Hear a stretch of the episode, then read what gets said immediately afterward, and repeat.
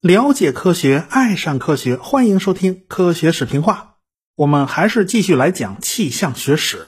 上一次呢，我们探讨了风暴到底是怎么形成的。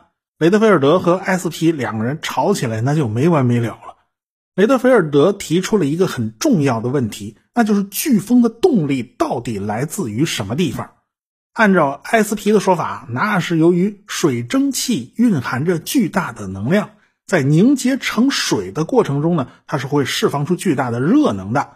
但是雷德菲尔德就抓住了他一个漏洞啊。那既然如此啊，夏天水蒸气很多啊，这还说得过去啊。冬天水蒸气变少了，可是大的飓风往往是发生在冬天的，这又是怎么回事呢？这个问题是当时 SP 没有注意到的，而且也是他回答不了的，所以他对这些问题根本就没有去做回应啊。但是这个家伙他不是一天天坐在书斋里的这个学者，某种程度上他是一社会活动家，而且还担任着很多公共职务。最起码他是气象学联合会主席嘛，他有很多现成的资源可以去调动啊。他经常出去走穴啦，演啊也不能叫走穴，只能叫演讲啊。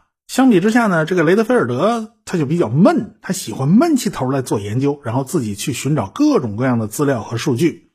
但是这个埃斯皮就不一样了，他的身份和地位都比雷德菲尔德要高一些，而且他的接触面也广一些，所以呢，他就在1836年的费城交易会上啊，这埃斯皮就做了一次演讲，听众呢就包括各路商人、保险代理人，还有船主，这些人他对气象学那都是非常关心的。废话，那个天气好不好，直接影响到他们赚多少钱呢？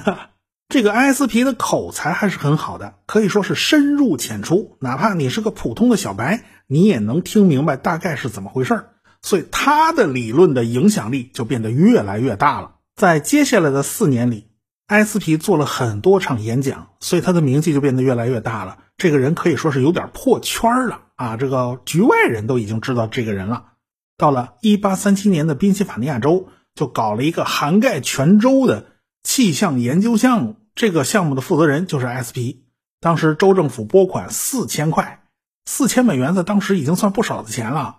而且呢，从一八三八年就开始有不少人在后边摇旗呐喊，估计都是他的粉丝啊。他们就呼吁州政府任命 S.P 为本州的气象学家，所以他的地位啊、名气啊都在不断的上涨。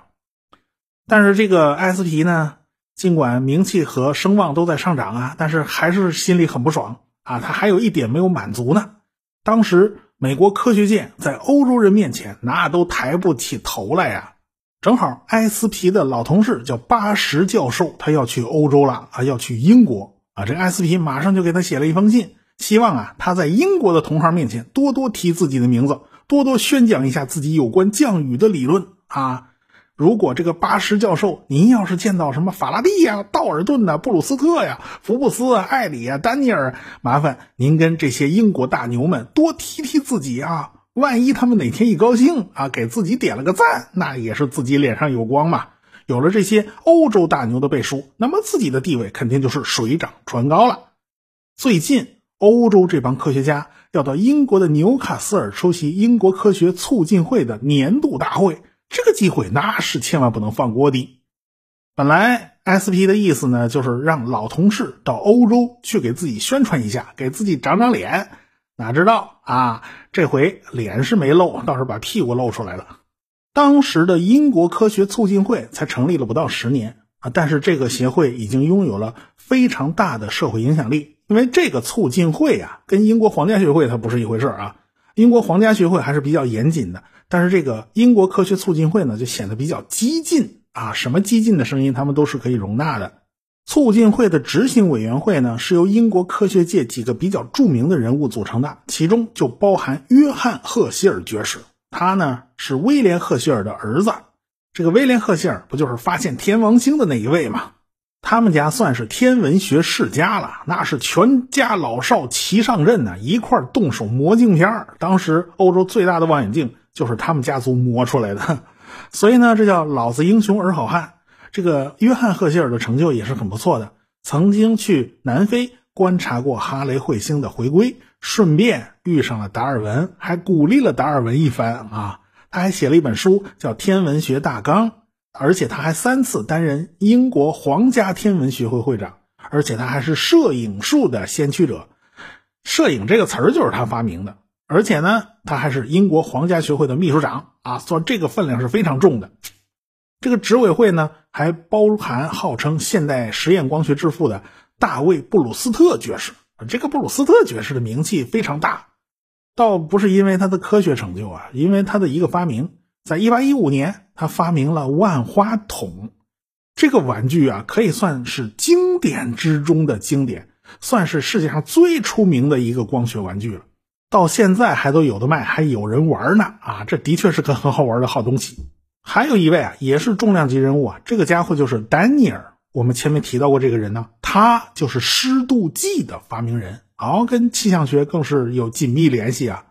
这个科学促进会呀，也不知道怎么跟伦敦犯冲啊。每次开大会，他们都远离伦敦，每一次都要在地方性城市之中挑选一个作为年度大会的召开地。这次他们就选择了纽卡斯尔。这次年度大会呢，有很多人都要做演讲啊。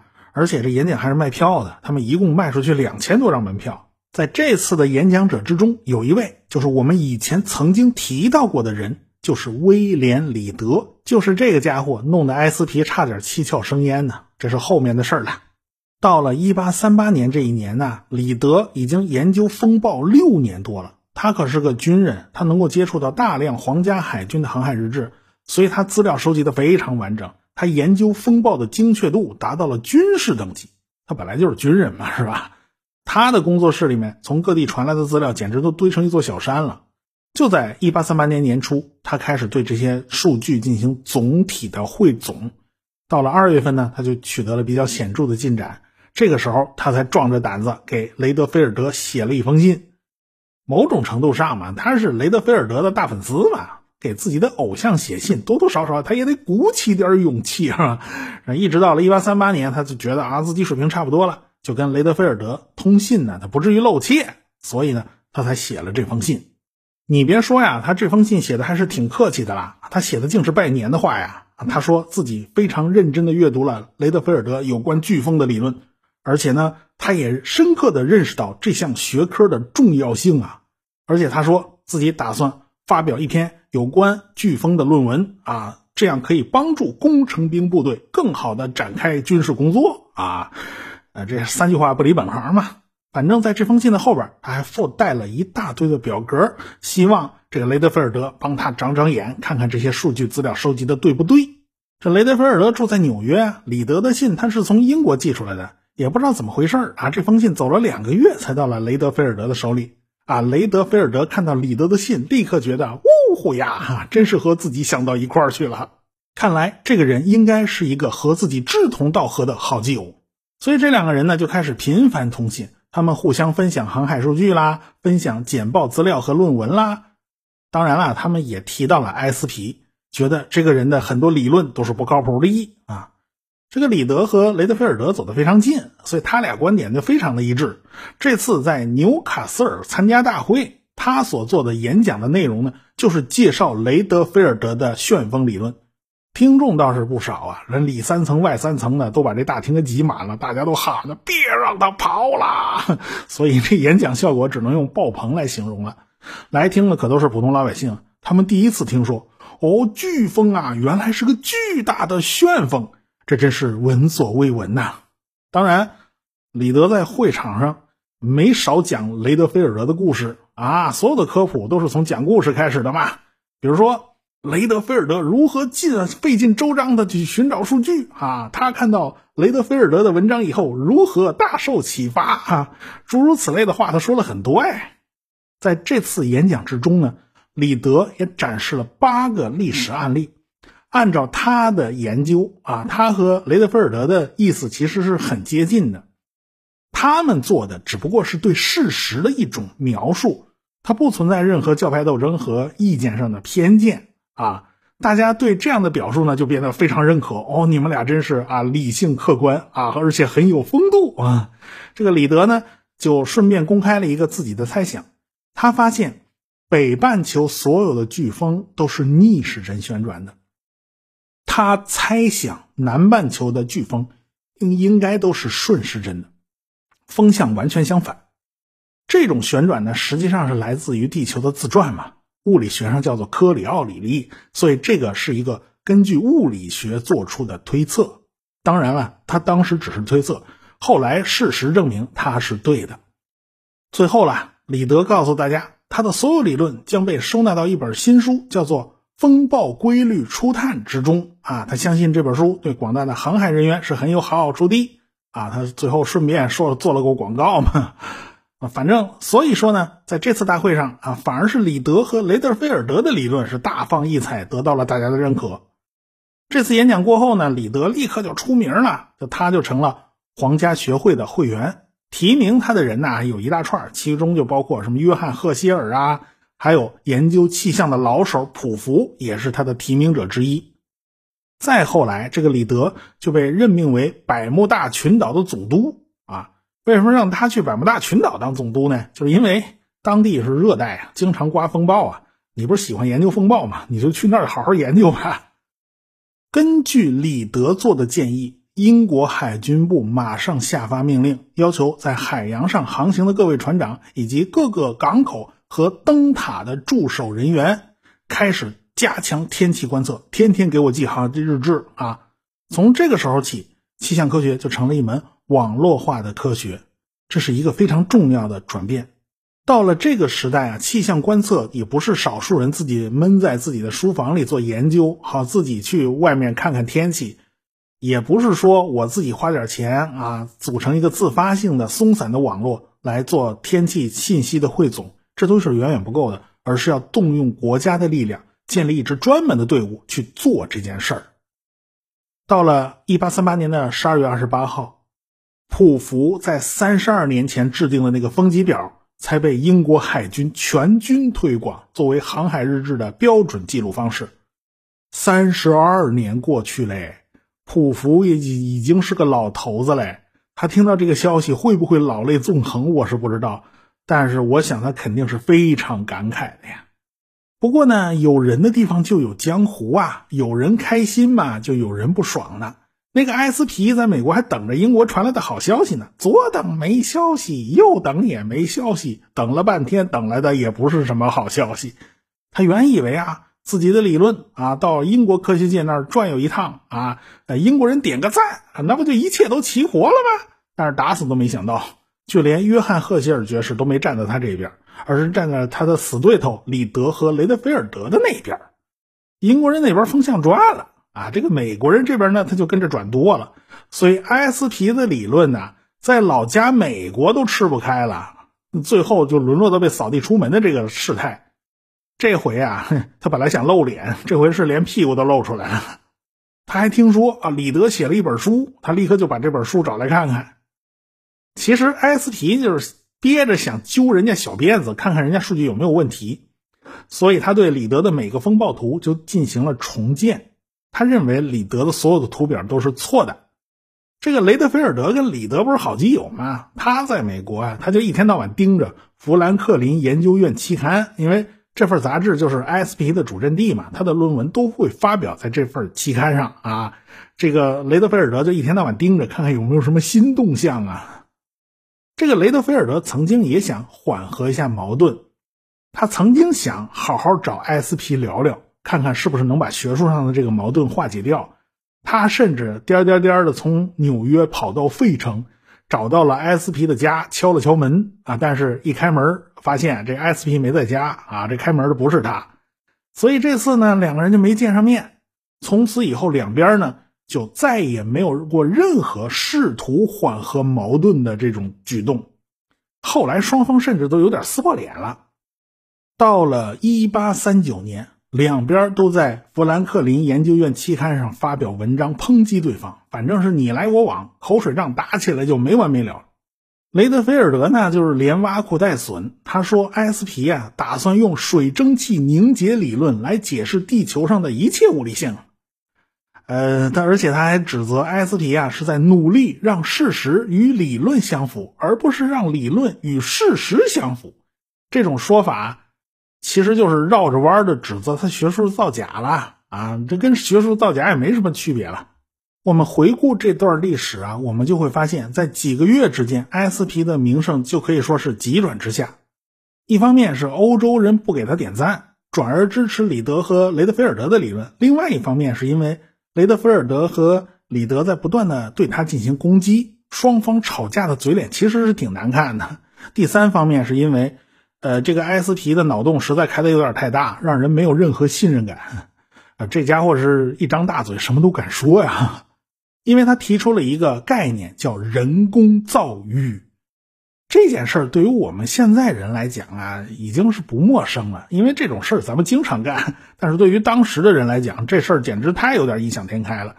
这是老天爷做的决定，你能改吗？是吧？你是被窝里伸脚丫子，你算第几把手啊？不过呢，大家也要明白一件事，这个埃斯皮他不是个疯子。你得把他放到那个大环境、大时代之中去考虑。那个时代的美国可以说是创造发明啊层出不穷，因为那个时候出现了什么乙醚麻醉术，出现了粮食提升机，啊什么手摇式冰淇淋机，什么联合收割机、蒸汽铲车，还有是缝纫机。所以当时的美国洋溢着一种昂然向上的精神。当时有很多人觉得。没有什么事儿是人类做不到的，所以埃斯皮脑子里面冒出这种想法呢，那是一点都不奇怪。埃斯皮呢是这么想的：如果他能够制造一个稳定的、可控的上升气柱，那么他就有办法提高大气之中的水蒸气含量。那水蒸气含量提高了，那什么什么事儿都好办了，是吧？蒸汽上升到高空的时候，就会出现。遇冷凝结，啊，这个掉下来不就变成雨了吗？是吧？艾斯皮为了证明他这种人工降雨是完全可能的，他列举了一个例子，那就是人的行为实际上是会改变天气的。他列举的这个例子就是英国的伦敦地区，当时的泰晤士河谷地区到处都是大量的烟囱。这些大烟囱每时每刻都在咕嘟咕嘟的往外冒黑烟，你可别小看这些黑烟呢。这些黑烟是成功的改变了局部的小气候。当然了，我们现在已经知道这些黑烟可不是改变局部小气候哦，那简直是全球变暖呢。大家别忘了那个时代，埃斯皮和雷德菲尔德他们吵架的时间呢，恰好就在一八四零年的前后。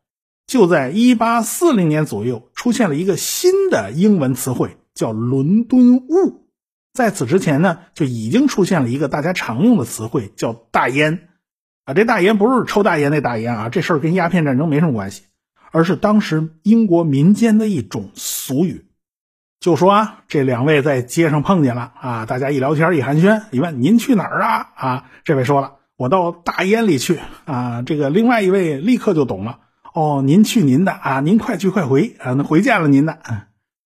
这个大烟儿啊，实际上说的就是去伦敦。那你要是从伦敦回乡下呢，通常就会说，哎，我从烟儿里出来了。后来呢，就出现了一个新词，叫伦敦雾，就说明当时的伦敦不但到处都是烟，烟特别多，而且当时雾也特别多。其实我们都知道了，当时伦敦的那种。大雾啊，其实不仅仅是水蒸气凝结这么简单，它其实就是现在我们常说的雾霾。而且伦敦雾那个气味那是非常难闻，但是好多伦敦人呢，他都习惯了，每天他不吸两口吧，他不舒服啊，这个吸着吸着都上瘾，而且还上头。主要是因为当时的医学呢不太发达。伦敦人普遍相信一种说法，那就是从发臭的泰晤士河里冒出的那股瘴气啊，这个瘴气对人是有害的。你要解决这种瘴气的危害，你非得多吸两口伦敦的雾霾才能解决问题啊！这就是英国版的以毒攻毒，所以他们吸着这种带呛人烟味的雾气，呃，反而还甜不滋的啊啊！他们这都已经成了一种习惯了。当然了。这种烟雾实际上也是会增加降雨量的，所以当时的伦敦人出门经常带着一把雨伞。啊，这个法国人就对英国人是连挖苦带损呐。